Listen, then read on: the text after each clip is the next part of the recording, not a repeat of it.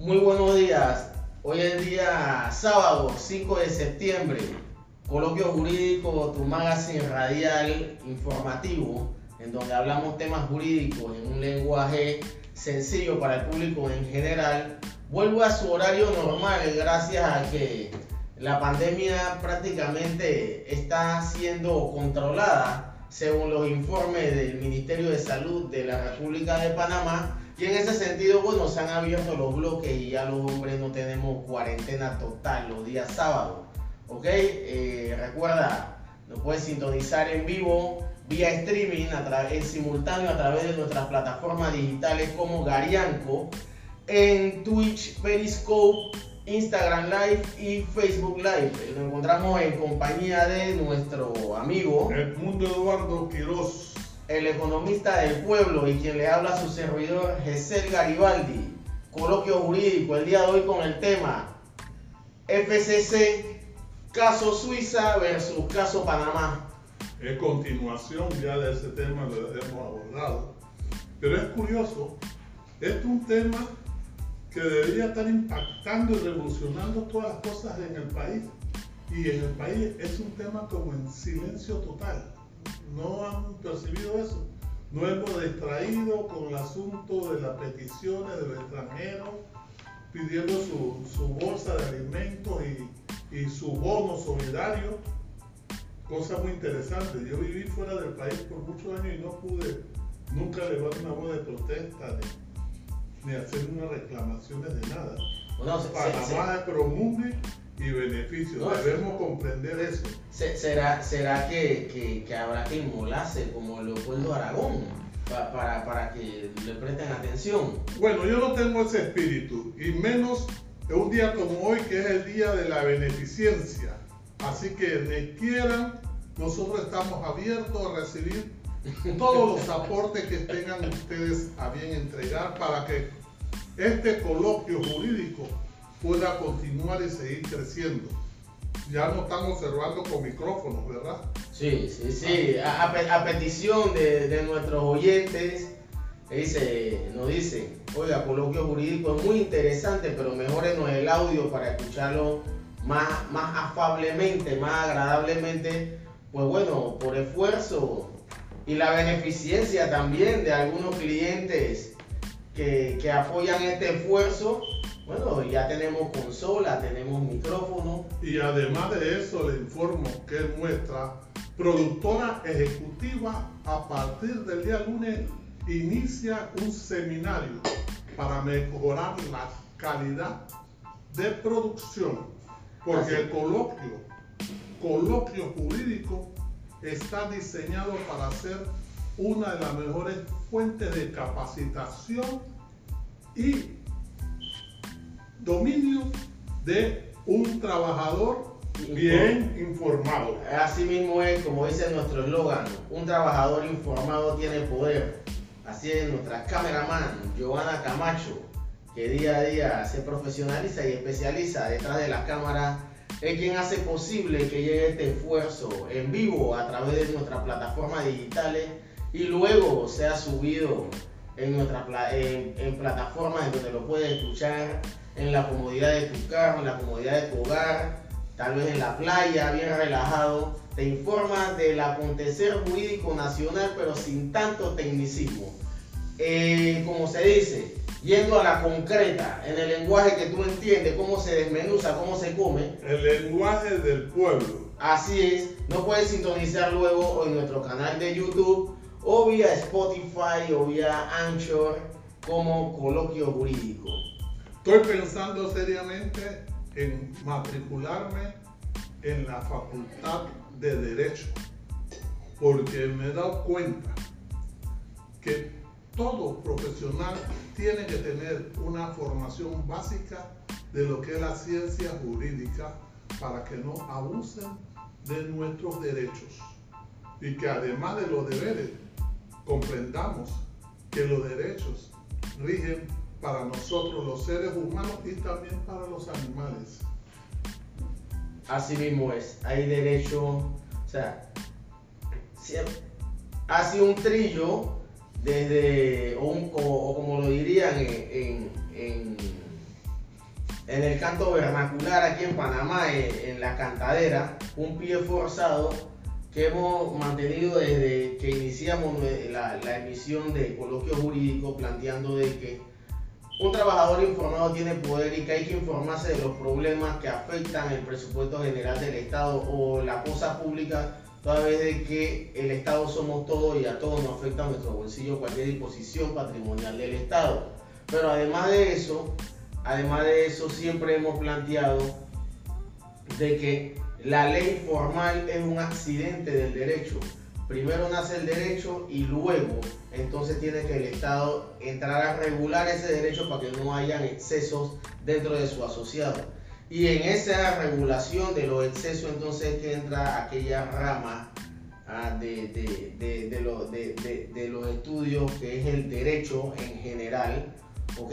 Y en el que dice Don Edmundo y plantea que está pensando muy seriamente ingresar a la Facultad de Derecho para informarse. Por ahora le digo algo, ¿ah? eh, con todo el respeto de los otros colegas que, que, son profesionales del derecho, yo lo invito a usted a que se matricule a la Facultad de Derecho, pero de la Universidad de Panamá. ¿Ok? Que de ahí yo, de ahí está probado que salen abogados. Eh, del otro lado no sé qué salga, puede salir licenciado en Derecho, pero abogado no, abogado sale de la Universidad de Panamá. Eso es una información válida, justa y correcta. Y justamente ese enfoque que usted ha planteado justifica lo que se invierte en la facultad de derecho, porque se ven los frutos de los esfuerzos realizados. No sé si en las otras escuelas se observará los mismos resultados. Está por verse. Acá nosotros graduamos abogados única y exclusivamente con la UMA por más de, cinco décadas. Y está probado de que los letrados más importantes de, esta, de este país han sido egresados de ahí. Eh, veremos qué pasa en las cinco décadas con los egresados de, de, las otras facultades, pero eh, solamente como lo pongo sobre el tapete, desde 1903 al año 2003, cuando cumplimos 100 años de república, en Panamá se habían graduado solamente 8.000 abogados. Del 2003 al 2020 se han graduado 25.000. Bueno, pero yo quisiera, yo tengo ahí una ligera discrepancia con usted, porque usted me habla de abogados.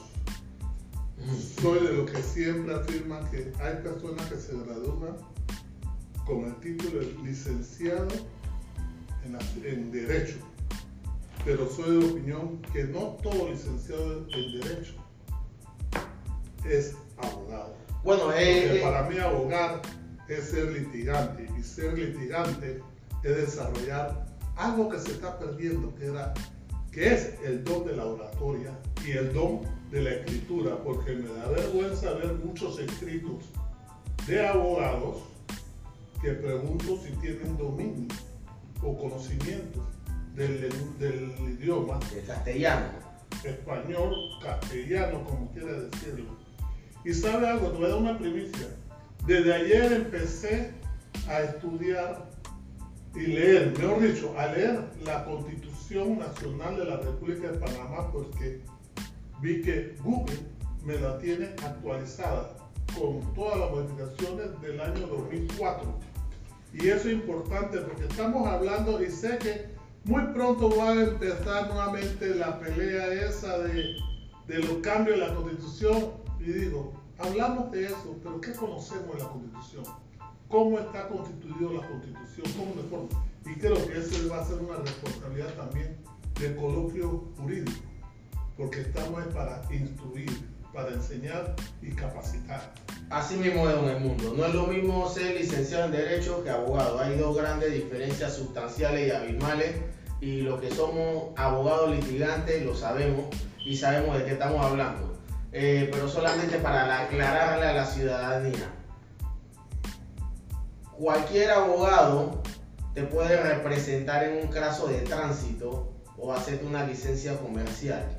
Pero, pero, pero no cualquier licenciado en Derecho te puede representar tus intereses en un juicio ya sea civil, comercial, laboral o penal. Hasta ahí lo dejamos.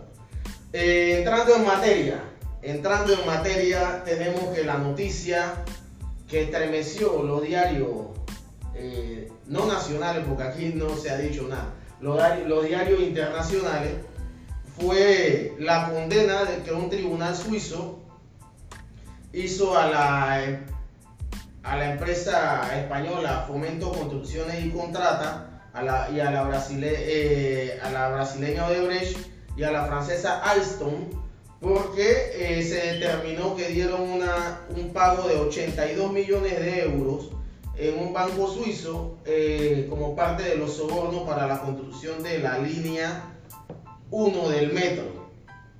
¿Ok?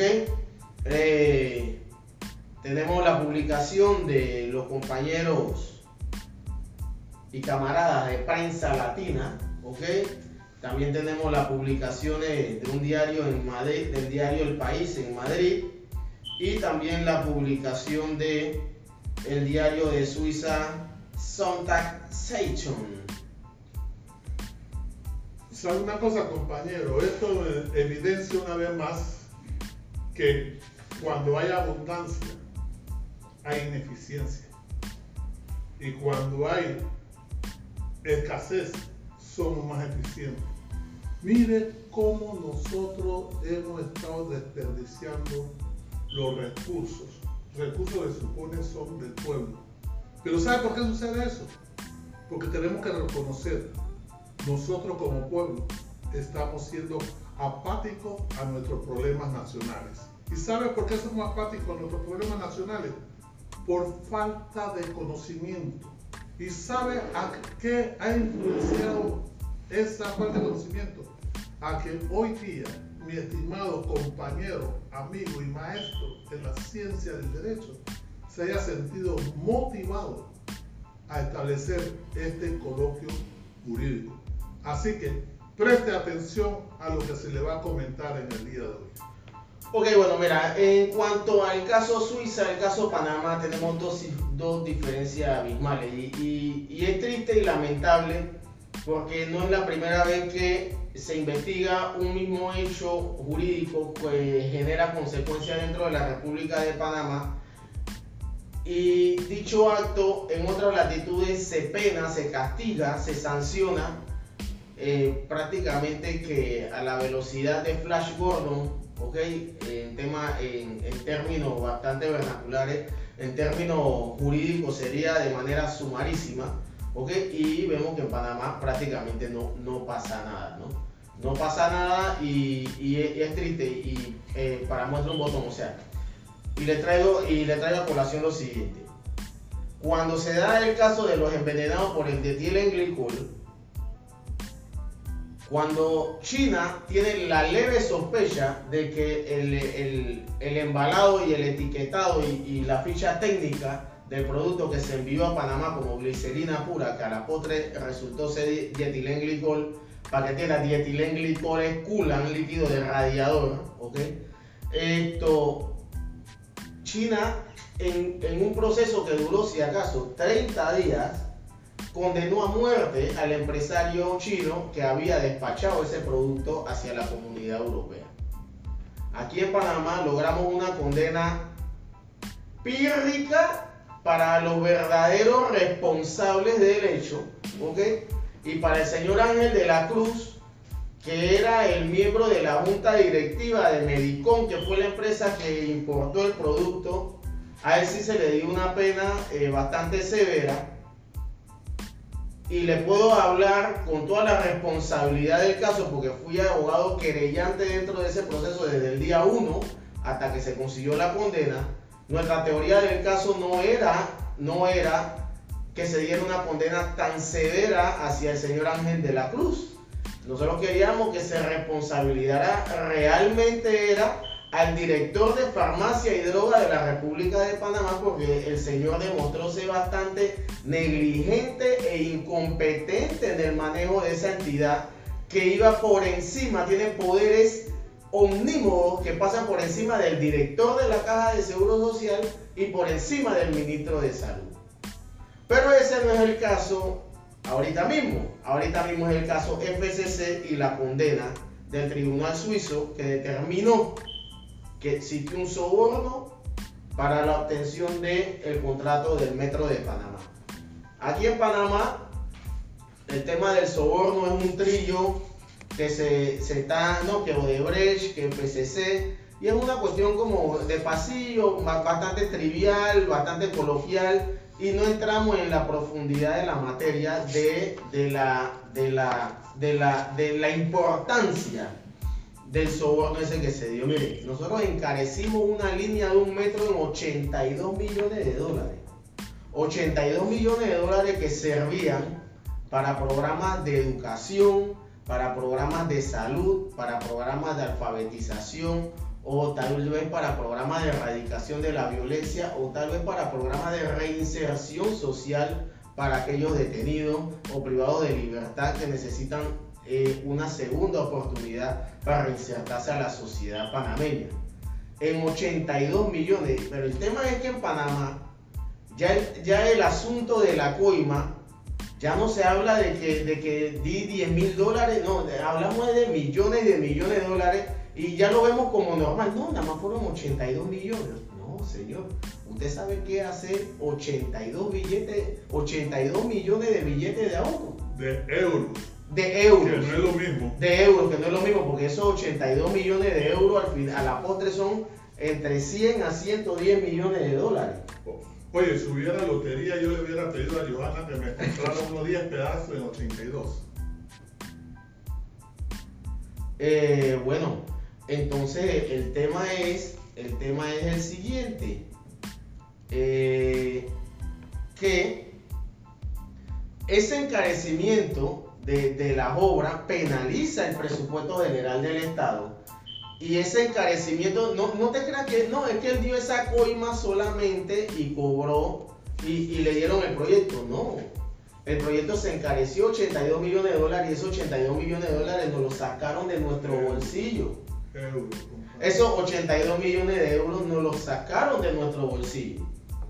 Entonces es importante en ese escenario, teniendo claro de que esos 82 millones de euros los sacaron de nuestro bolsillo, que no pase desapercibido en tu conciencia, trabajador. Porque cual, todo dólar que gasta el Estado, ese dólar te lo van a exprimir de tu bolsillo en impuestos sobre la renta y TVMS, impuestos de inmueble, impuestos de cuota del seguro social para pagar esos, esos empréstitos. ¿Ok? Y después entonces estamos diciendo los tecnócratas que administran el Estado entonces empiezan a decir, no, lo que pasa es que no hay dinero, no hay dinero, no hay dinero, que la caja va a crevar, que la caja va a colapsar, pero nadie entonces pone el ojo. Entonces, pero eh, cuando dicen que la caja va a quebrar, que no hay dinero, es para que siempre se mire hacia el contribuyente, que según como está la norma diseñada en la República de Panamá, es para que la clase trabajadora solamente tribute pero no te, no te lo dicen para que tú mires hacia aquellos casos de corrupción en donde se han encarecido las obras del Estado de manera geométrica. Es que no, el encarecimiento de la obra por la coima y por la ambición desmedida de quienes, de quienes ostentan los cargos de mando y jurisdicción dentro de la República en su momento, su ambición es tan desmedida que, que, que el encarecimiento no es matemático, es geométrico. ¿Ok? Entonces, en ese escenario tenemos ya que un tribunal de Suiza condenó, mientras que aquí en Panamá todavía estamos esperando que si Brasil manda una asistencia judicial, que, si, que, dice el, directivo de FCC en España, Tacla. Entonces están acá los abogados rasgándose la ropa que si el plazo de investigación venció, que si el plazo de investigación no venció, que si es un tema de, que, se está, que se le está vulnerando los derechos a quien ya han vulnerado derechos con, el tema de la coima y que el Tribunal Superior dice, y al final no pasa nada, o sea, nos enredamos en tecnicismo de tecnicismos judiciales y no pasa nada. Entonces, ese, ese mal sabor de que, mira, ¿sabes qué? En el extranjero sí condenaron por un hecho que se dio en Panamá, pero en Panamá no pasó nada. Eso, al final, eso eso sí afecta la seguridad jurídica de este país. ¿ok? Nos miran, nos miran como si fuésemos ya no ni del tercer mundo, sino del cuarto, quinto, sexto u octavo mundo. Lugares donde campea la corrupción. Es más, ¿sabes qué? Yo, yo le puedo asegurar a todos nuestros oyentes que en la actualidad, después del caso Panama Papers, después de la bendita película de los casos Panama Papers, y con estos escándalos de FCC, de Odebrecht, nos miran así como nosotros nos reímos cuando vemos aquellas películas que recrean la realidad política de África. ¿ok? En donde si no le das dinero al general no pasa nada, donde se roban la ayuda humanitaria, mientras otro pocotón de, de, gente está muriendo de hambre, pero no lo vemos así porque no. Es que mira, eso, eso, allá, eso es allá ese poco de negro, ¿me entiendes? No, así no están mirando a nosotros mismos. Porque es que el tema, el tema y tenemos que tener claro, el tema de ser, de, de ser un país del tercer mundo no lo determina tu caudal económico. Mira, la economía panameña en la actualidad, con sus virtudes y sus desaciertos, es más robusta de, países que componen la zona euro actualmente. Pero esos países que de repente tienen una economía más deprimida que la República de Panamá, siguen siendo del primer mundo. ¿ah? Y Panamá, con una economía tal vez más robusta, sigue siendo del tercer mundo. Porque es que la categoría entre si somos del primer o tercer mundo, no nos la da el dinero, nos la da nuestra cultura. ¿ah? Nos la da nuestra cultura y por esa cultura que tenemos, en donde nuestros gobernantes piensan en su bolsillo, piensan en la individualidad y no en la colectividad, nunca, nunca nos va a sacar del tercer mundo. Pero hay algo importante que yo quiero resaltar aquí desde el punto de vista económico. Porque nos conviene ser del tercer mundo porque justamente siendo el tercer mundo se hace más fácil el proceso de la corrupción. ¿Por qué? Porque los principales cómplices también son los organismos internacionales de financiamiento que tienen una serie de normas que establecen una serie de incentivos, entre comillas, y subsidios, entre comillas, hacia los países del tercermundista.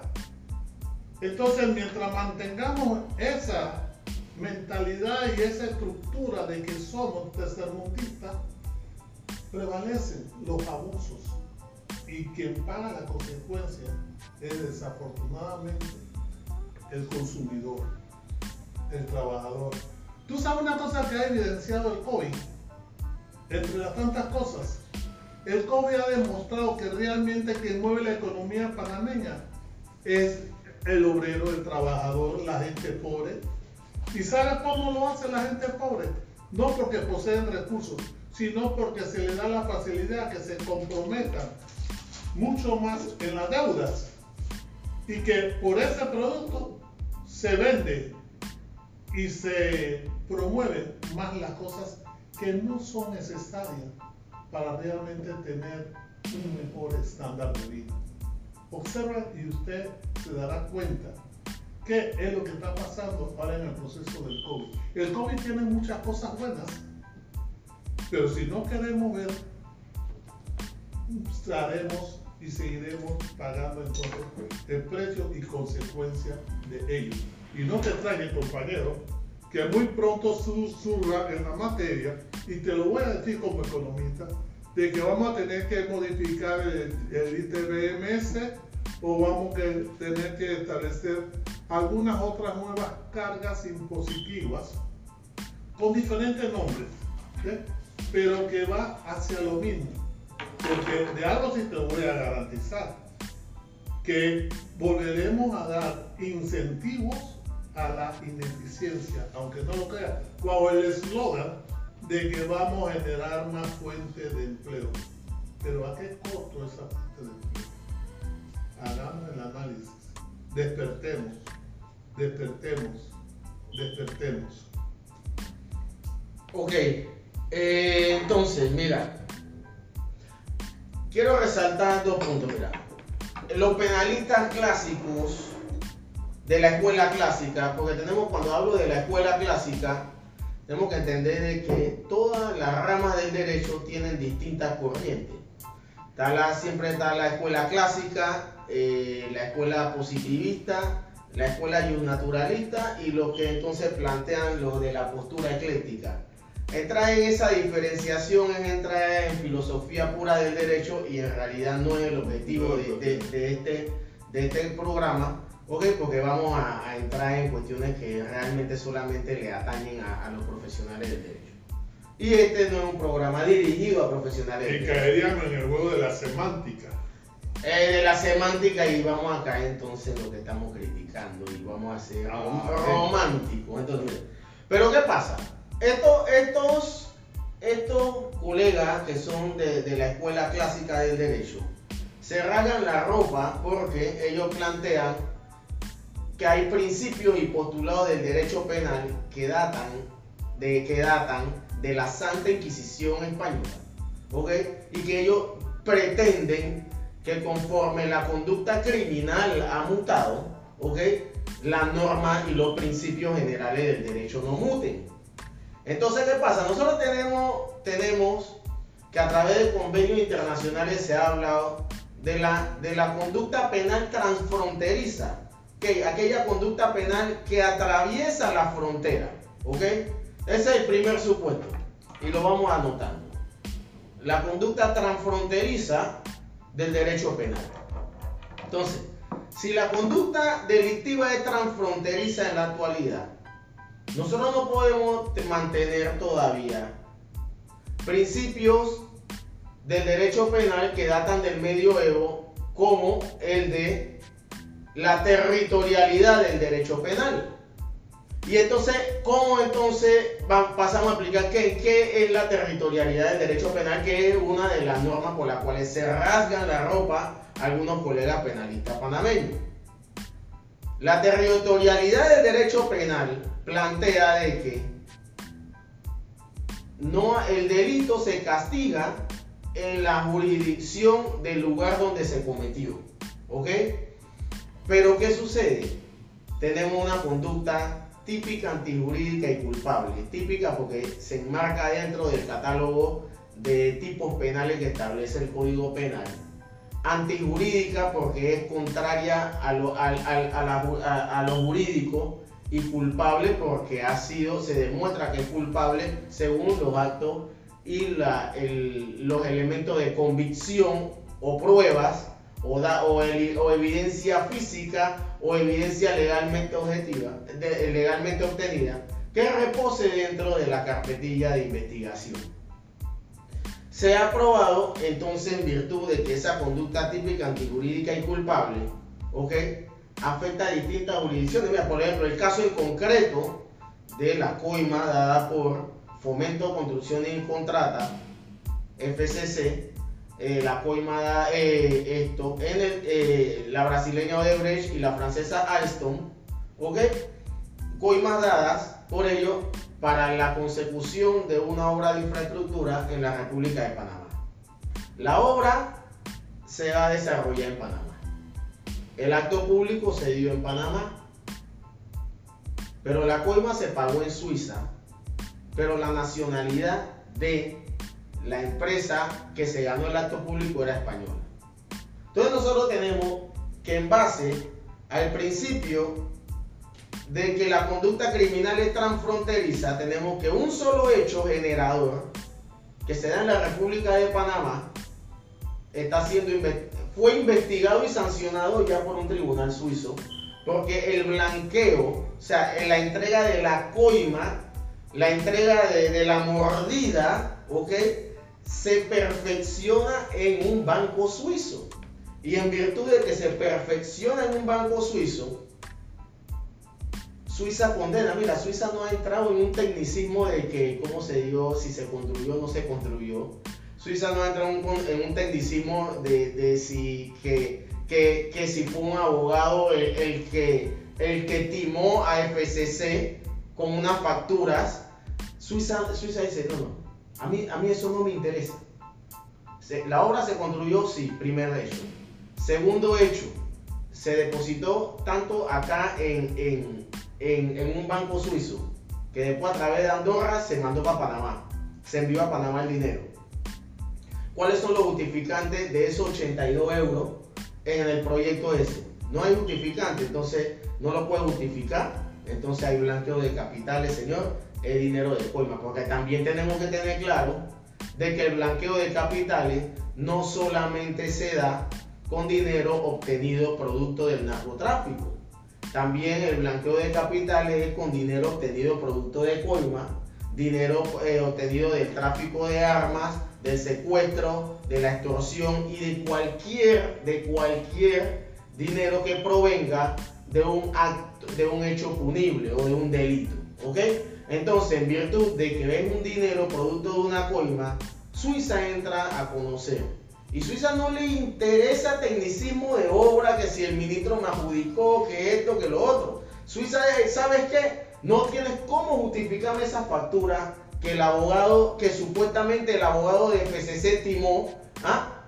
No me tiene cómo justificar, ya yo te condeno por blanqueo, ¿ok? De capitales, ¿ok? Y entonces ahí se da la condena a FCC por un tribunal suizo.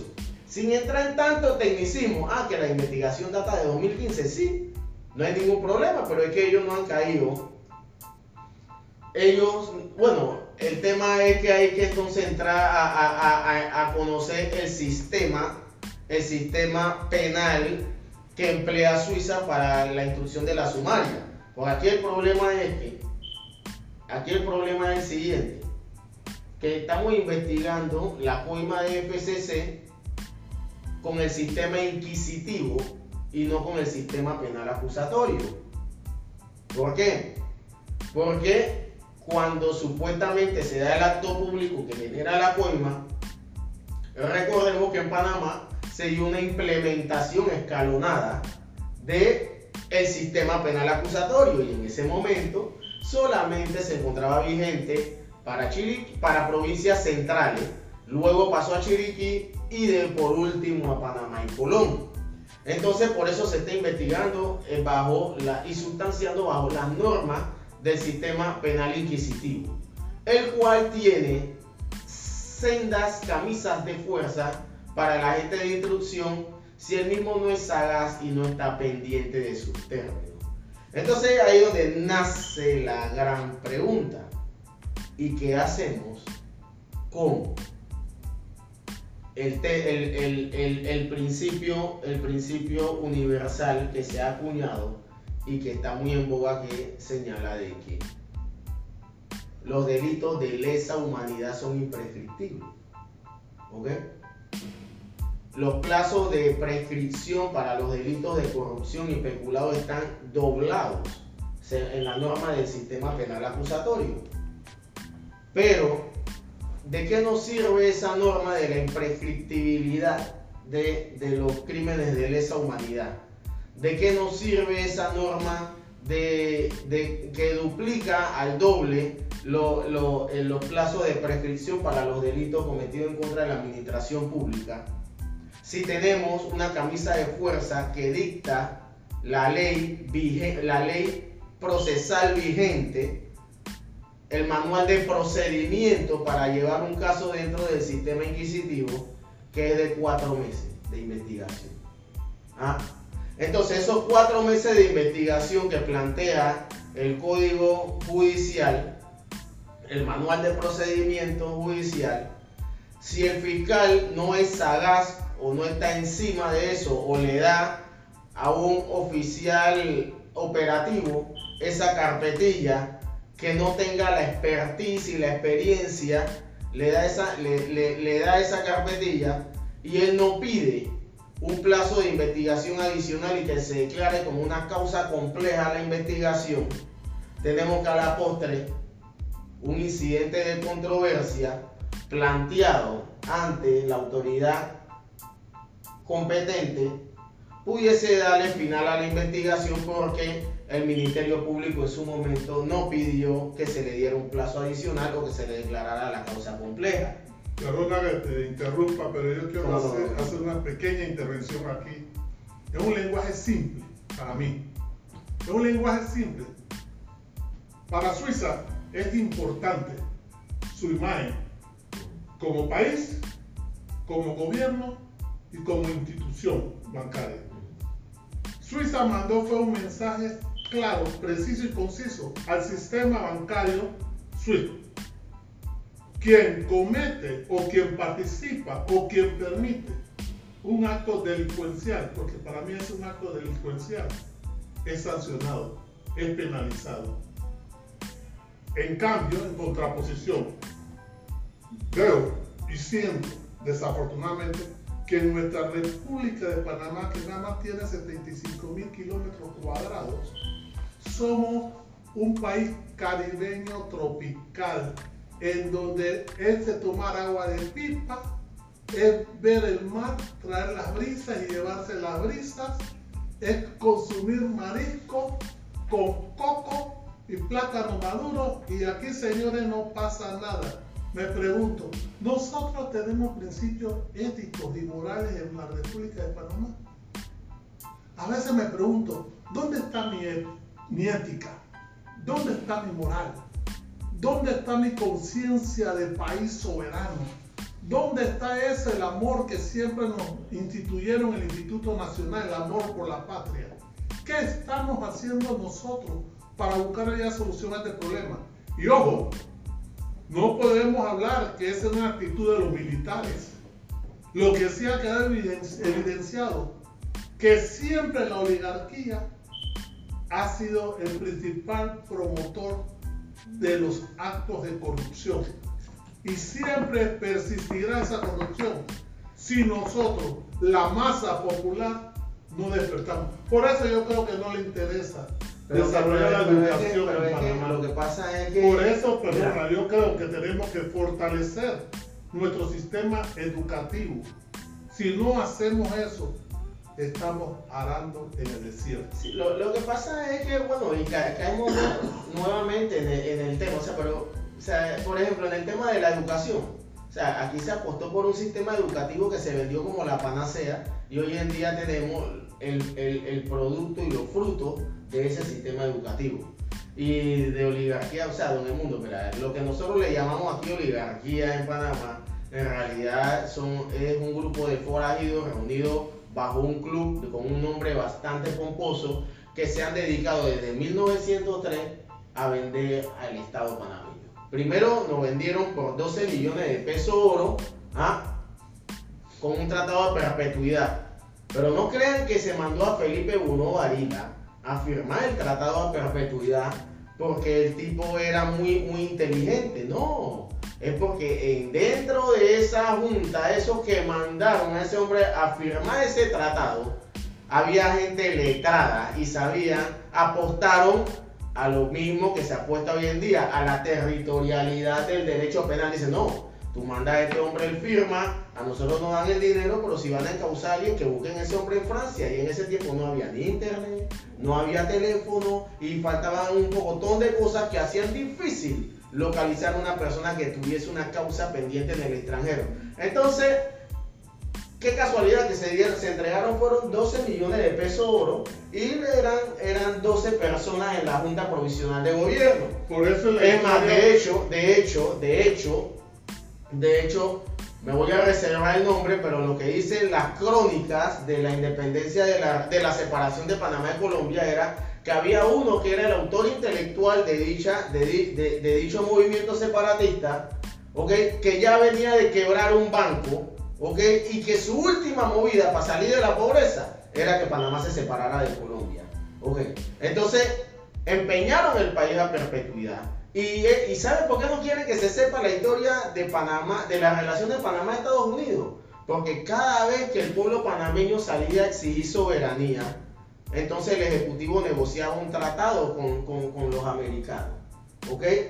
Y ese tratado americano eh, en realidad no era nada más que la clase mal llamada Rabi Blanco oligarca dentro de este país que pactaban beneficios económicos dentro de la zona del canal. Por eso siempre te he afirmado y siempre te he dicho, a pesar de yo no ser historiador, sí lo he dado escrito en algunos estudios en los cuales he estado involucrado, que desafortunadamente Panamá no tuvo un parto normal. Y que al no tener un parto normal, somos como estamos siendo. Y ahora las condiciones siguen más deterioradas. Pero creo que debe haber una... No, claro, claro que sigue más deteriorada porque es que, o sea, es que son cifras sin parangón las que se manejan. O sea, tú sabes que es penalizar un Estado con, en 82 millones de euros. Y probado, probado. Entonces, aquí hay, aquí hay un tema que, que es, es un real desafío para la autoridad de panameña. ¿Sabes qué? ¿Sabes una cosa? Ahí es donde yo apuesto a la convencionalidad, ¿me entiendes? ¿Qué pasa? Mira, nosotros podemos plantear el tema del control difuso de la convencionalidad y el tema de la aplicación de las normas. Pero ¿qué sucede? También hay una norma que plantea de que cuando, y eso está en la constitución de la República de Panamá, que cuando la aplicación de una norma va a afectar un derecho la, aplicación de una norma y de una garantía y el reconocimiento de una garantía fundamental a favor de un particular va a lesionar intereses de la colectividad. Entonces nos tenemos que decantar por los intereses de la colectividad y no el de la garantía individual. Entonces en este escenario, si nosotros tenemos que hacer un control convencional difuso, en este momento nosotros nos tenemos que decantar por el interés de de la colectividad. Y esa colectividad somos todos que nos se nos tocó el bolsillo con 82 millones de euros solamente en ese contrato. O sea, porque es que no estamos hablando del globo del contrato. Solamente un solo contrato nos encareció 82 millones nuestra deuda 82 millones de euros nuestra deuda pública. Entonces, aquí debemos dejar los romanticismos. ¿ah? De que si se reunieron en la fragata, que si se reunieron en, la parrilla de Jimmy, que si le están dando bono a las venezolanas, que si le están dando bono a los nicaragüenses, y enfocando realmente en los problemas estructurales que nos están, que nos van a generar a postre un endeudamiento en cada ser humano panameño. Somos un circo. Y sabes lo que más me entristece, escuchar, ayer escuchaba a mi señor presidente de la República de Panamá sentirse orgulloso al, citar una expresión del doctor Martin Luther King. Y yo sentía pena porque con tantas expresiones lindas, hermosas y contundentes que utilizaba el doctor Martin Luther King, que le salía, nuestro señor presidente no ha sido capaz de citar mejor unas frases cortas, breves y concisas de mi general Omar Torrijos Herrera cuando decía lo que quiero para mis hijos es lo que quiero para mi pueblo. Y acá dice nuestro actual señor presidente, oh, yo voté por él y lo sigo defendiendo. Lo sigo defendiendo porque reconozco que no todos somos perfectos. Pero al decir que basta con que una sola persona me escuche y entienda lo que estoy haciendo, me siento satisfecho. Eso me cuesta mucho. No sé quién están asesorando al señor presidente. Eh, eh, mira, ah, e, esa actitud, mira, esa, esa, esa frase, esa frase, eh, en un pasillo de secundaria los muchachos lo escuchan y le dicen, este tipo es un perdedor. ¿ah? Es un perdedor, realmente. Y, y es como, mira, yo, yo una vez llevé a, a un candidato presidencial a un lugar donde tenía yo mucha influencia y la gente lo iba a esperar lo iba a recibir. Y la gente lo está esperando y está esperando un discurso alentador, a sabiendas de que la oferta política de él no tenía ni la más remota posibilidad de ganar. Pero ¿qué espera tu crey? ¿Qué espera tu, tu, rebaño cuando tú le vas a hablar? la victoria es nuestra, vamos a ganar porque vamos a hacer. Mira que el hombre me dio un discurso que yo salí de ahí, yo, yo me acuerdo que yo llamé a, la persona, a una persona muy allegada a mí, le, dice, le dije, yo a este tipo no lo invito a ningún otro lado más nunca. Oye, el hombre se ha salido con un discurso y decía, eh, yo sé que vamos a perder, pero apóyenme.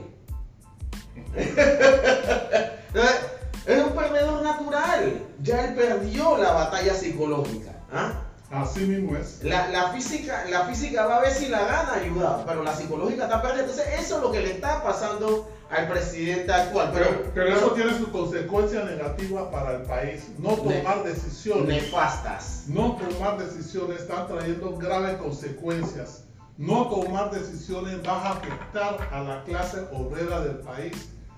La va- la va a afectar, ya está afectada. los empresarios van a buscar todos los argumentos posibles, viables, para establecer el por qué hay que ajustar los sueldos y salarios.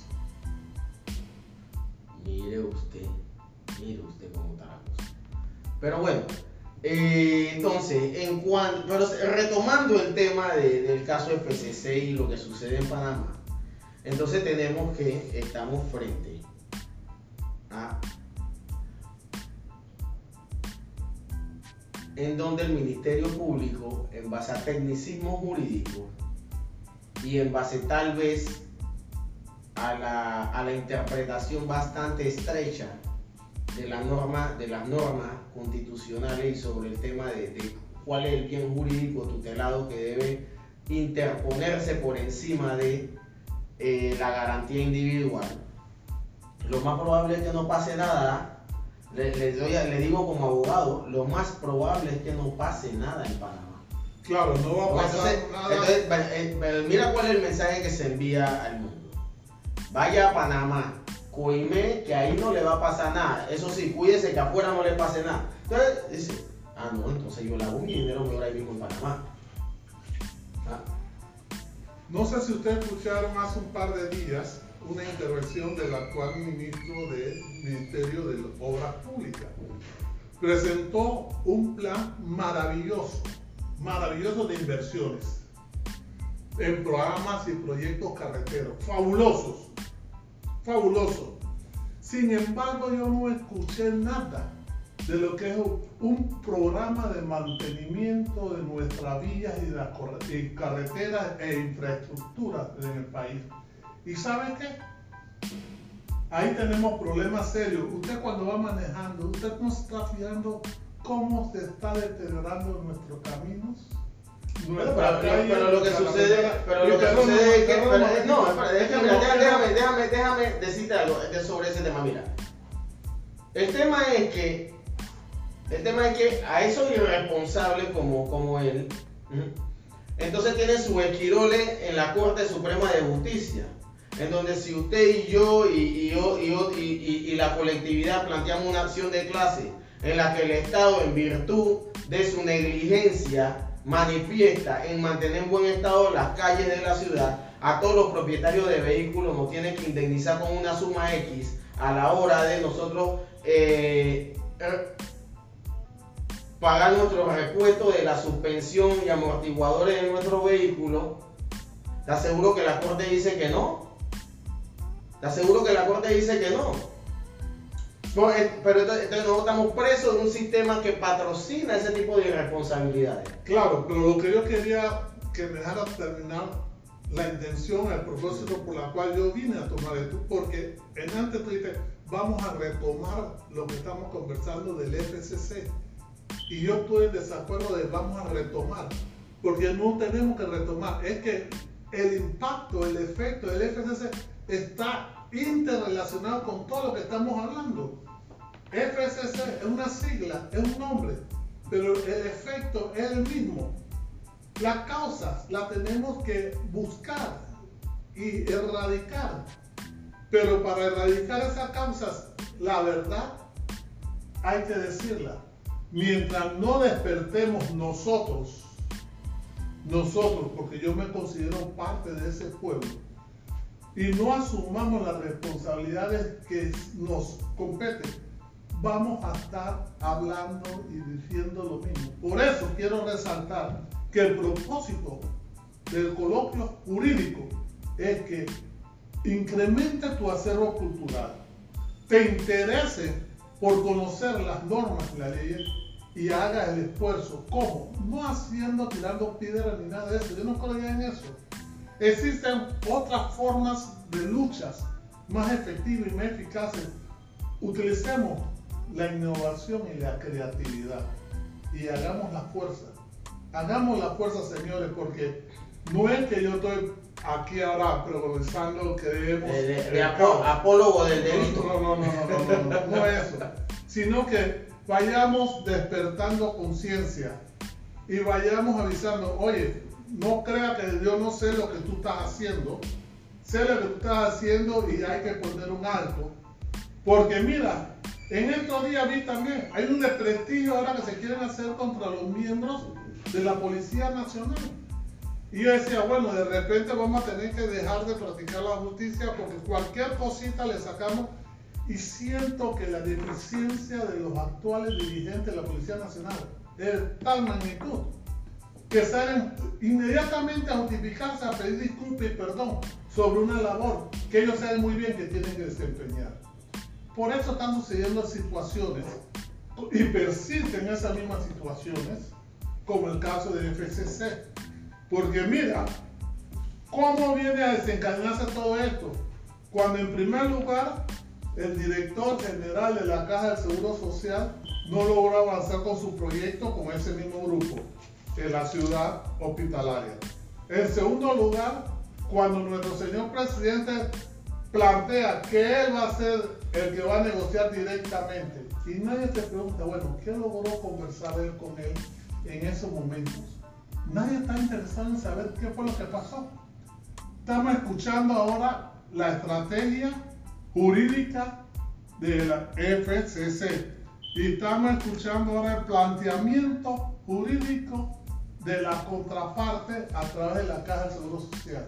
Es que mira, y, es que, mira, llama poderosamente la atención. Mira, nosotros como profesionales del derecho, nosotros, eh, nosotros sabemos por dónde va el caso a X altura. Ustedes lo saben, pero nosotros eh, pero, pasa no. Bueno, lo que pasa es que por eso lo, más probable, lo, lo, más probable es que los, los propietarios de FCC sean de aquellos clientes que quieren un abogado que haga lo que a ellos les dé la gana. ¿Ok? No que le defienda su interés, sino que haga lo que a ellos les dé la gana. eso es muy No, yo aquí se lo digo a la gente, a los clientes cuando llega yo, mira, usted me contrata a mí como abogado para que yo represente y defienda sus intereses eh, en cuanto a derechos se refiere, ¿ok? Y lo haga de la mejor forma. Si usted quiere un abogado que, le, haga lo que a usted le dé la gana, allá afuera hay 20, no, hay para ver, no, hay 30 mil más, ¿ok? Pero si usted quiere que yo le defienda su interés, entonces para eso sí me contrata a mí.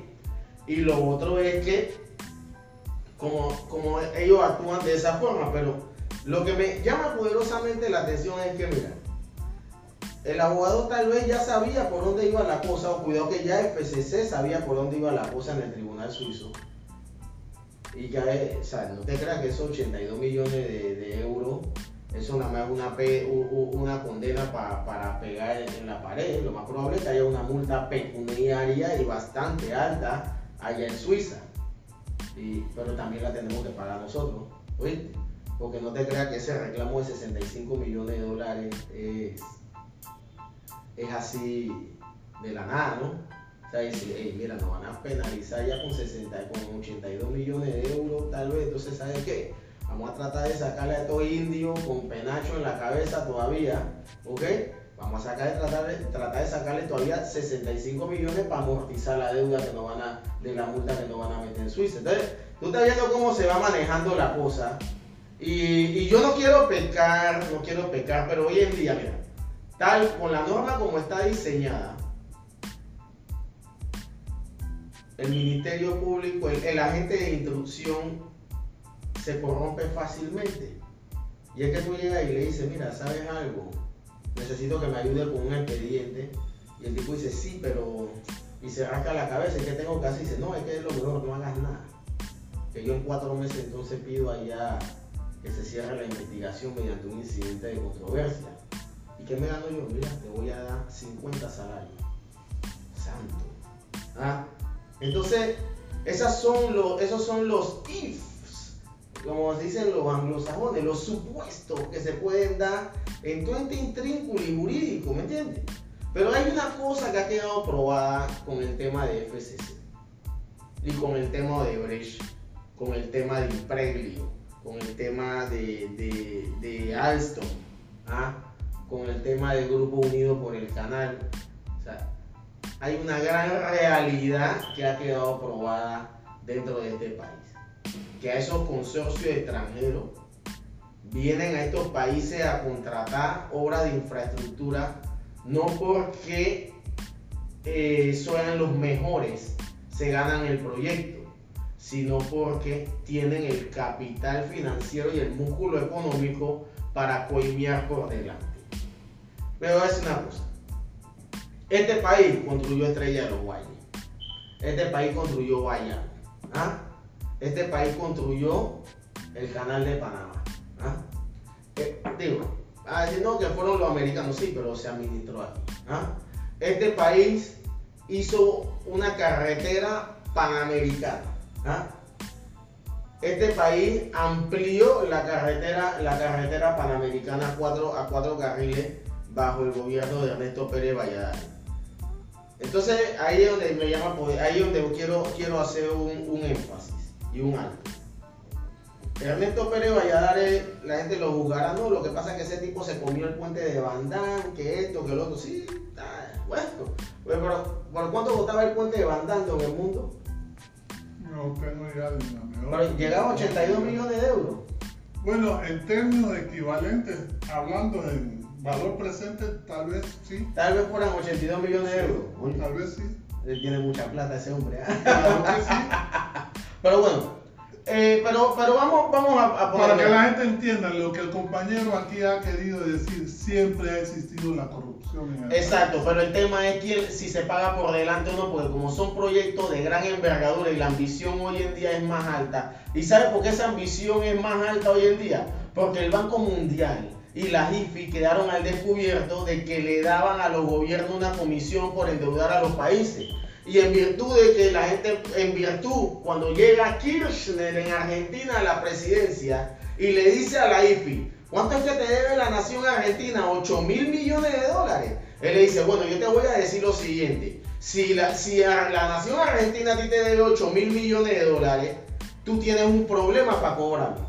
Si la nación argentina a ti te debe 800, 800 millones de dólares, la nación argentina tiene un problema para pagarte. O sea, que le está diciendo, haz lo que te dé la gana, que yo no te voy a pagar 8 mil millones de dólares. Y cuando se hicieron los auditos, se estableció de que había empréstitos dados que no tenían que haberse otorgado y que fueron contratados solamente por la bendita comisión, lo cual quedó aquí al desnudo cuando el señor Ricardo Urte Vázquez al inicio del gobierno de Martín pidió un empréstito, creo que con el HSBC Internacional, y quedó al descubierto la comisión de 60 millones de dólares, que fue lo que le dieron al gobierno central en su momento, si mal no recuerdo. Pero ¿qué pasa? Como ya la IFI cambió su política de no darle comisión al gobierno central por la, por la, por la contratación de empréstito, entonces ahora tienen que ver dónde se rebuscan, porque es que mira, por ejemplo, por ejemplo, un señor como Ernesto Pérez Valladares, ¿ah?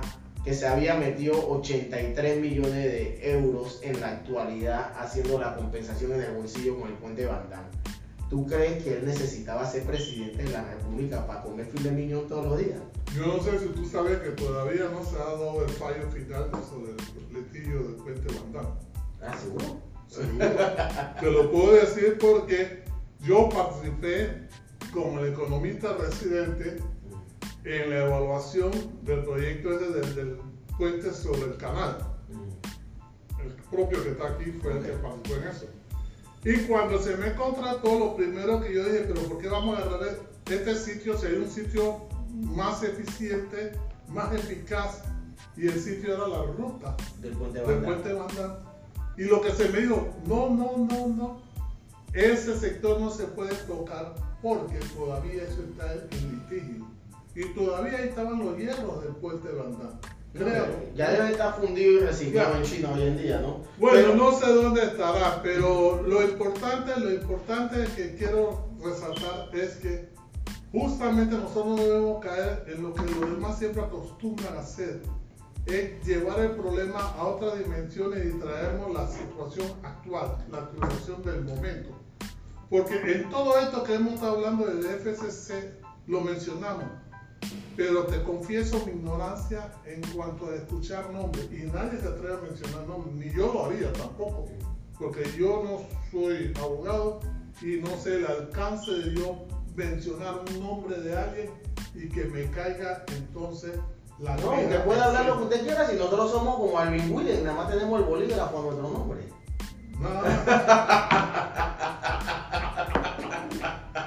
Bueno, mira, entonces en ese escenario, eh, o sea, no, es, un, mira, por ejemplo, el señor este eh, que acaba de, salir de la silla presidencial del quinquenio pasado, mira, él solamente con el consumo de, su bebida alcohólica que se da aquí en un fin de semana tiene para vivir un año. ¿ah?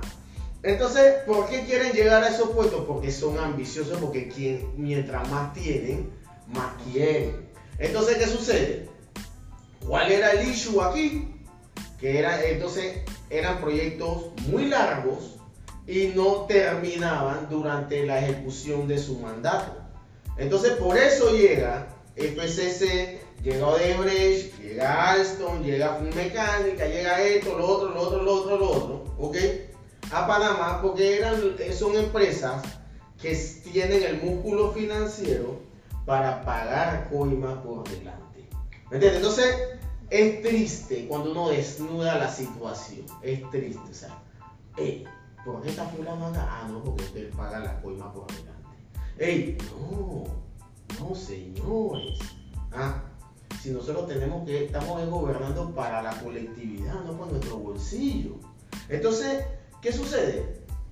Independientemente de lo desacierto de ese señor con ese puente que se desapareció, ese señor hizo una ampliación de una carretera aquí, ¿ok? Con empresas nacionales. Y yo soy un fiel creyente. Yo, yo, no, yo no cuestiono de que una empresa extranjera quiera venir a competir si viene en, pie de igualdad con una nacional. Pero es que tú como país, si tú sacas un acto público en donde ya solamente el tema financiero es restrictivo para la empresa nacional, ¿ah? Tú estás generando una competencia práctica, estás, generando una competencia desleal para con la constructora panameña. Entonces, ¿qué pasa? No es que, ah, no, fragmentalo por segmento. Si también por segmento se, se hubiese podido fragmentar. ¿Y sabe qué pasa? Además, la respuesta que dan los tecnócratas es que no. Lo que pasa es que la obra queda atomizada. Pero sí, mira, yo la prefiero atomizada y que, la, y que se reinvierta la utilidad en Panamá. Porque ¿qué pasa? Yo la atomizo en cinco tramos.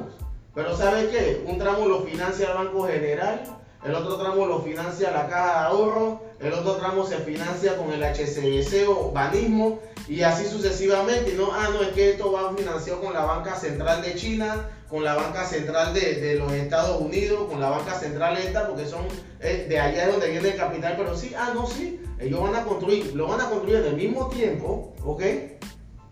Pero la utilidad no se va a reinvertir en Panamá, porque la experiencia es que traen, a su, traen su batería de profesionales del extranjero ganando salario jugoso, le pagan salario de hambre al profesional panameño y al subcontratista panameño lo quiebran, lo explotan y se llevan la utilidad para su país. Eso es un saqueo moderno.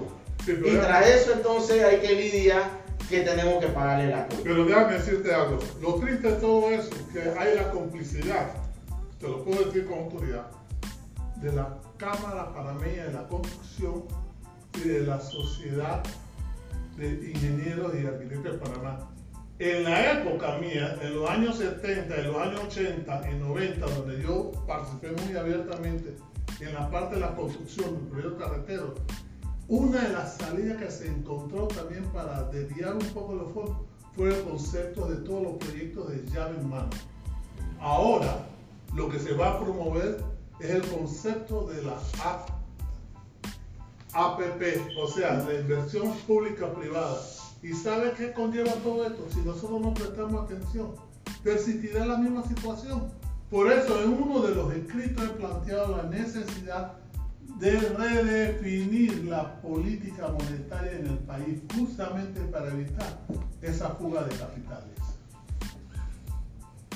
Por ello, vuelvo y te repito, el caso FCC es producto de lo que persiste en la República de Panamá. Y si queremos frenar esas cosas, empecemos a llamar la atención a la espía y a la Cámara Panameña de Construcción. Y te garantizo que en la medida que hagamos menciones de ellos y menciones también de los gremios empresariales de la República de Panamá, muchas cosas se podrán subsanar. Porque hay personas honestas, con integridad, también en cada uno de estos segmentos de los cuales estoy mencionando. No todos los miembros de la espía son corruptos. No todos los miembros de la Cámara Panameña de Construcción son corruptos. No todos los miembros de, la, de los gremios de, de la PED son corruptos.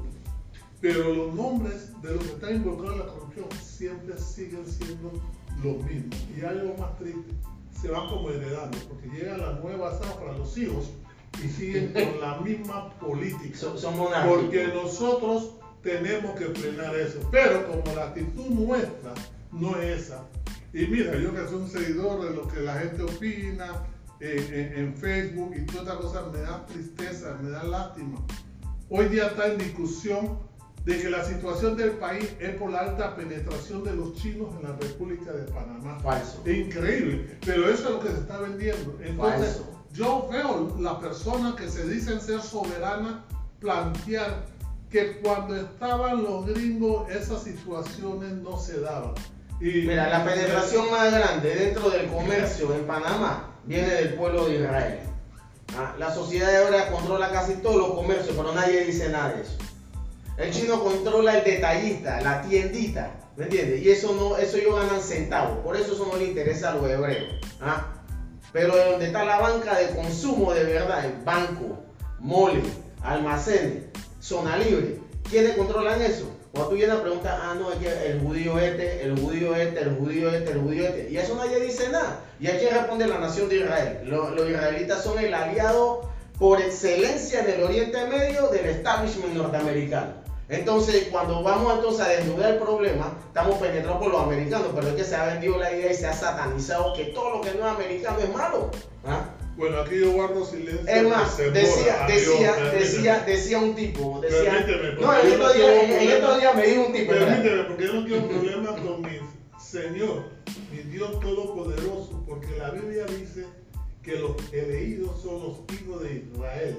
Y cuando son los elegidos, son los elegidos. Yo tengo temor de ellos, porque también en una parte del Nuevo Testamento se nos aclara que nosotros somos un injerto, injerto en el árbol, ¿verdad? Y que cuando los hijos de Israel acepten a Jesucristo como tal, esta parte que es injerto en el árbol puede ser truncada. No me pregunten a mí en qué versículo está ni en qué libro. Si te interesa, métete a leer la Biblia porque estamos en el mes de la Biblia. Porque yo, yo bueno, enhorabuena el mes de la Biblia, pero ese es un planteamiento un poco fundamentalista, ¿no? fundamentalista cristiano. O sea, decía, decía el padre, y lo voy a citar porque es de lo único sacerdote con, con lo que yo lidié en la escuela uno de los que siempre mereció mi especial atención y que en realidad era un tipo que ejercía el sacerdocio de corazón. Decía el padre Jesús Miguelis, o que decía, Garibaldi, la Biblia no es un libro de ciencia, no es un libro de historia, ni tampoco tiene que apostar a la literalidad, ¿ok? Es un libro de fe. Entonces, cuando se habla del pueblo de Israel en su momento, es una metáfora a los oprimidos del mundo, porque en el momento en que se dio la inspiración divina para escribir el Pentateuco y la mayoría de los libros del Antiguo Testamento, están inspirados en la peregrinación y el sufrimiento del pueblo de Israel como sector oprimido y clase oprimida por los faraones egipcios. Entonces eso del pueblo de Israel, de que ellos son los únicos elegidos, negativo. Esa es una una, es una interpretación bastante fundamentalista cristiana. Hay que ver la Biblia en su sentido amplio y lato. ¿ah? No solamente verla eh, eh, literalmente y apostar a la literalidad de la Biblia. Pero en cuanto al tema de FCC, que, seguíamos, que seguimos conversando, eh, tenemos también de que no sabemos cómo va a acabar el proceso dentro de la República de Panamá. Y es una lástima porque yo me siento, yo me siento en lo personal burlado, robado mancillado, vejado, ultrajado, ¿entiendes? En mi economía personal, porque la gente dirá, hey, ¿sabes qué? Va a la DGI, pregunta cuánto paga Garibaldi de impuestos sobre la renta. Sí, tal vez no pago nada, ¿ok? Pero yo te puedo traer uno y cada uno de los recibos de mi, de mi consumo en donde yo pago ITBMS, ¿ok? Puedo traer uno y cada uno de mis recibos de luz, agua, de luz y agua, ¿ok? y te puedo traer uno y cada uno de los recibos cuando en mi despacho jurídico se piden certificaciones que tienen que pagar una contribución o una tasa, que también eso va a las arcas del Estado. Entonces en ese escenario le han robado al Estado, no al Estado, sí, al Estado panameño y nos han robado a todos y pareciera que nada va a pasar. Y eso es preocupante porque no, ¿cómo le vamos a exigir a ese panameño de a pie que no delinca y que no se piense de que en Panamá nada pasa cuando a los monos gordos, a los delincuentes de cuello blanco, nada le sucede? ¿Ah? ¿Cómo le vamos a exigir a, aquel muchacho eh, que en su incultura y en su falta de educación se plantea de que él tiene que ser un tumbador de droga para salir de la pobreza, aspirando a que nada le va a pasar, porque el dinero todo lo va a resolver. Porque ¿qué sucede? Los nombres, como lo señalábamos en el programa de, en la emisión de la semana pasada, eh, se repiten y son personas que cuando usted va a los cafés de empresarios, ellos son los dones de Panamá, ¿ok? y, nada pasa. Y nada pasa y parece que nada pasará. Y el bolsillo del panameño es el que se siente. Nada pasa porque los panameños somos efervescentes. Pura bulla, bulla. Y después nada de nada. Y así nos lleva en tumbo, en tumbo, como una rueda. Una, una pelota que no es redonda, sino una pelota que es cuadrada. Tú sabes, yo guardo silencio en este momento para no decir las otras cosas que quisiera decir. Y sencillamente lo hago porque, oye, tengo que tener cuidado, porque están pasando muchas cosas raras y curiosas en este país. Y aquí todos nos conocemos, todos nos conocemos.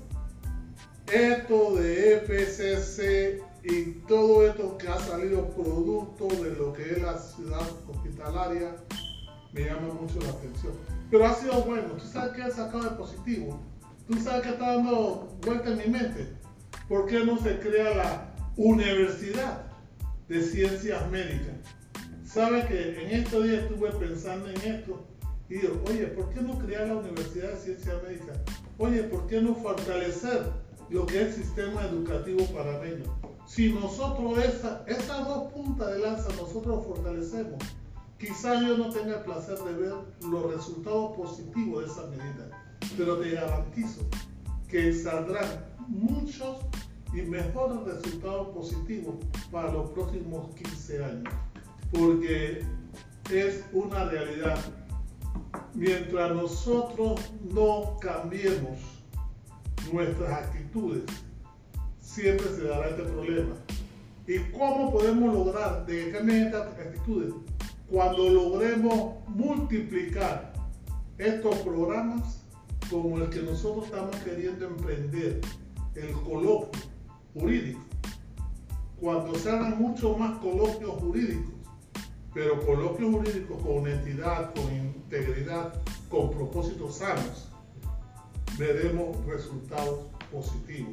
Y hago énfasis de eso porque realmente el ser humano para delinquir es hábil, presto, sagaz, audaz. No, mira, eh, lo que pasa es que aquí, aquí con, con, el tema de FCC, yo pienso es que nos estamos ahogando en un vaso de agua, mira. La sentencia de Suiza plantea hechos probados dentro de la jurisdicción suiza. Entonces, esos hechos que fueron probados acá no están sujetos a tasación, de, a tasación probatoria nuevamente en Panamá, son hechos probados. Ya se tienen como, como, como cierto. El imputado debe probar entonces que esos mismos, que esos hechos son falseados. ¿ok? Además, en tema de blanqueo de capitales, eh, de hecho, el colega y abogado penalista Carlos Herrera Morán nos invitó a ensayar un, una demanda de inconstitucionalidad contra ese artículo del Código Penal, porque básicamente hay una palabrita que cambia el sentido en cuanto a la presunción de inocencia para con ese tipo penal. Y él mismo plantea de que en, en blanqueo de capitales la carga de la prueba está invertida. Es el imputado que tiene que probar la legitimidad de- del dinero que, posee. Entonces, si ya tenemos la gente que está señalada en un lugar, en el otro, ¿por qué no, por qué no se lo cargan como se cargan al hijo de la cocinera cuando lo quieren investigar por blanqueo? ¿Ah? O como agarran a los colombianos extranjeros que tienen dinero en efectivo, que primero lo guardan por 7, 8 años y después que le pregunten si el dinero era legítimo o no. No, pero para ellos sí hay presunción de inocencia. Entonces presumámosle la inocencia a todo el mundo y empecemos a vaciar cárceles. ¿Ah? Porque ¿qué sucede? El dinero producto de coima también es blanqueo de capitales. Y no sé cuál es el giro de la. Aquí estamos, todavía, todavía estamos, eh, eh, aquí estamos investigando que, que lo, lo, los tecnicismos de cómo se dio la adjudicación de esto. Señora fiscal, señora fiscal, le, le repetimos. La ingeniería es una ciencia exacta. Apóyese con la espía, apóyese con la Universidad Tecnológica, apóyese con la Junta Técnica de Ingeniería y Arquitectura. Y haga un estudio serio de cuánto debió costar la obra en ese, en ese momento. Y ya va a saber cuánto es el sobreprecio. Y sobre ese sobreprecio entonces empieza a buscar dinero. Ya, tiene, ya 82 euros aparecieron. Busque quién lo recibió y póngalo en el banquillo de los acusados. Pero no se esté dando vueltas, ¿ah? no esté dando vueltas eh, por la periferia sin ir al centro del asunto, porque hay una, hay unas, hay, el pueblo panameño concluye una cosa. Nos metieron la mano en el bolsillo y el Ministerio Público no está haciendo nada. Mira, don Edmundo, yo el día de hoy creo que, que lo vamos a dejar hasta aquí. Si usted tiene algo más que agregar. Sí, nada más una simple cosa quiero agregar con lo que acabas de plantear y concluir. ¿Tú recuerdas el, el caso del problemista del hospital modular? Seguro. ¿Tú recuerdas que vi una postura? Ah, no, espérate, antes que siga con el tema del hospital modular, el flamante Contralor de la República se salió a decir que él va a poner un sitio web para que la, el- la comunidad diga si hace él da el refrendo o no. Es que la comunidad no te tiene que decir lo que tú tienes que hacer, no pretenda lavarte la mano con la opinión eso, pública. Actúa en estricta legalidad. Es que nos están agarrando de tonto útil. Esa es la gran verdad. ¿Y saben por qué somos tonto útil? Porque nosotros lo permitimos, no porque somos ignorantes. Nosotros mismos, tú, yo y ellos, lo permitimos. Y mira, tranquilamente aquí no ha pasado nada, ya el Contralor refrendó, ya todo continúa igual.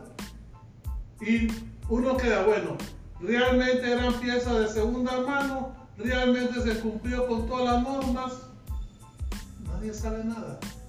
Uno de los argumentos es que la obra ya fue entregada y, y no- hace seis meses y no se le soltó ni un centavo. No, es que, es que la, la, la, la- el ardid es ahora poner al contratista como víctima. ¿ah? Y Pero ahora- eso no es nuevo. Mira, Eso no es nuevo. ¿Tú sabes? Mira, Smart Brick tiene su oficina aquí al lado del famoso bar La Gruta Azul. Tú- tú sabes-. Y Smart no, no, no estaba vendiendo nada hacía ocho meses. ¿Tú sabes cómo antes los contratistas nuevos, por qué fracasaban en su emprendimiento? Porque desconocían que si en los términos de referencia decía que se debía pagar en 180 días, tú tenías que suponer que sobre esos 180 días tú debías meter 360 días adicionales. Y así tú garantizabas, garantizabas porque mientras comenzaba a hacer todas tus gestiones y pagar la mordida que tenías que pagar para que los cheques se pudiesen mover, tú no perdías. Pero si tú entrabas dentro de tu falta de experiencia en eso, realmente tú decías, bueno, en 180 días yo voy a recibir y tú pedías financiamientos basado en ese cash flow. Ah, claro. Y justamente se, da, justamente se daba esa situación. Hoy día, hoy día es más sofisticado, porque de repente se inventó, se inventó y se creó, se creó el concepto de llave en mano. Y qué ricura. Ahora se modificó, antes se daba diseño, el diseño era parte, la construcción y operación era parte, ahora se da todo integrado. Estudio, plano, diseño y construcción. Ahora se Ah, todo y, integrado. y, y, y, Y de y- eso- no, y mantenimiento por cinco años también. Sí, todo eso. Y, y a la hora, a la hora que vemos, a la hora, a la hora que vemos, y así hay una gama de situaciones que están Lo que pasa, Mira, no, pero, mira, y en ese sentido, no, y en ese sentido, y en ese sentido te- tenemos que acotar lo siguiente. Entonces, cuando el Estado, el Estado, para evitar darle todo a una sola empresa, ahora dice, no, el estudio va para esto, el plano va para esto, la construcción va para lo otro. Entonces se sale de repente un caballo de Troya que proviene de alguna de estas empresas que quieren sacar al, inversionista panameño de la jugada, decir, no, es que están dividiendo la materia. Están dividiendo la materia del acto público. Pero es que al final lo que queremos es atomizarlo para que la, la utilidad se reinvierta. ¿Ah? La utilidad, porque, eh, mira, al Estado de qué le vale generar gasto público, contratar un empréstito, cuando al final la utilidad no se va a reinvertir aquí en Panamá. La te voy a poner en un sencillo botón, mira. Constructora Urbana S.A. Un monstruo haciendo carretera aquí en Panamá. Llegó de Brecht y lo sacó del baile. Para no fenecer, le tocó subcontratar como de Brecht. ¿Ok? Pero ¿qué sucede? Ese monstruo de barriada que se llama Villa Lucre, ¿ok? Ahí se reinvertía la utilidad de la carretera que hacía Constructora Urbana SA aquí en Panamá, ¿ok? ¿Qué le tocó hacer con los últimos pedazos de terreno que tenía en Villa Lucre? ¿Ah? Vendérselo a unos colombianos, esos edificios amarillos, ¿ah? Para que ellos lo construyeran porque ya no tenían para construir. Y para que el que no, el que no conoce Cusa llegó hasta tener una financiera que financiaba las casas, te financiaba el abono inicial, ¿me entiendes? Entonces eso es lo que nosotros debemos aspirar como sociedad, que se reinvierta la utilidad, no que se fugue, ¿me entiendes? Les digo, yo no voy a criticar a nuestra cameraman, o ella reinvierte su dinero y manda su remesa al extranjero, ¿ah? Pero es porque eso está bien. Pero oye, que tú agarras, imagínate, tú te ganas aquí en Panamá. Porque ellos no, están ni, no invierten Pero nada. tú aquí. sabes que ahora sí ya le pusieron una tasa, ¿no? Le pusieron una tasa Sí, ahora sí ya le pusieron una tasa. Recuerdo que esa fue iniciativa de, de line. de Zulay, lo dije, gracias. Que mira, quiera o no, Zulay está planteando ahora tiene una batalla fuerte con el problema de, de los bancos, que es un problema serio y delicado. ¿ves? Pero mientras nosotros los cuentavientes no prestemos atención a Mira, que mira, es tan severo y delicado de- que te lo voy a poner de este tamaño. La Codeco no tiene competencia para ver la cláusula abusiva de los contratos bancarios. Eso hay que ir a un juzgado civil. ¿Ok? Y ya usted sabe ahí cómo es el periplo. ¿Ok? Así, así está de turbia la cosa. ¿Ok? Así está de turbia. No, entonces lo que hablamos de la reinversión de la utilidad, o sea, una cosa es que yo mande algo para afuera, ¿me entiendes? Algo. Pero otra cosa es que yo el 100% de lo que me gano en Panamá lo mande para el extranjero. ¿Ok? O sea, que vengan, participen. Que participen, pero con los bancos locales, que participen eh, con, con la mano de obra local y establece, ¿sabe qué? Esa utilidad no se. Esa Porque tenemos que reinvertir. ¿Ah? modificar la política monetaria. Y cuando se habla de modificación de la política monetaria, todo el mundo sale a pegar el grito del cielo de la seguridad jurídica. Por eso la otra vez que abordé sobre el concepto. Sí, lo que pasa es que hay seguridad jurídica para el empresario, pero no hay seguridad jurídica para el bolsillo de los contribuyentes. Bueno, don Emundo, el economista del pueblo, Joana Camacho, la que hace posible las emisiones de coloquio jurídico, nuestra cameraman. Esto fue una emisión más de coloquio jurídico hoy 5 de septiembre, como decía el artista urbano Wico sí. Hoy es 5 de septiembre y mi hija cumple 15 años. ¿Cuántos años tendrá ahora? Debe tener como 35 ya. bueno, el que no nos pudo sintonizar en vivo, en simultáneo, en nuestra plataforma digital vía streaming como Varianco en Periscope, Twitch, Facebook Live e Instagram Live, lo invitamos a que la comodidad de su hogar nos sigan a través de Spotify, Anchor y nuestro canal en YouTube. En YouTube estamos el día lunes. O en Facebook también nos puede seguir la emisión del programa del día de hoy. Háganos llegar sus comentarios porque esos son alimentos para nosotros para mejorar la calidad del servicio que deseamos prestarle a cada uno de ustedes. Sí, e, exactamente. Cada uno de los cambios que hemos hecho dentro de este set, cada uno de los cambios que hemos hecho en la estructura y el formato del programa ha sido a sugerencia de nuestro público, porque nos debemos a ustedes, porque sin ustedes no somos nada. Y ya saben, un trabajador informado tiene poder. El mundo Eduardo, su servidor, le dice hasta la próxima. Así es, de ser Garibaldi. Abrazo y pasen un excelente fin de semana.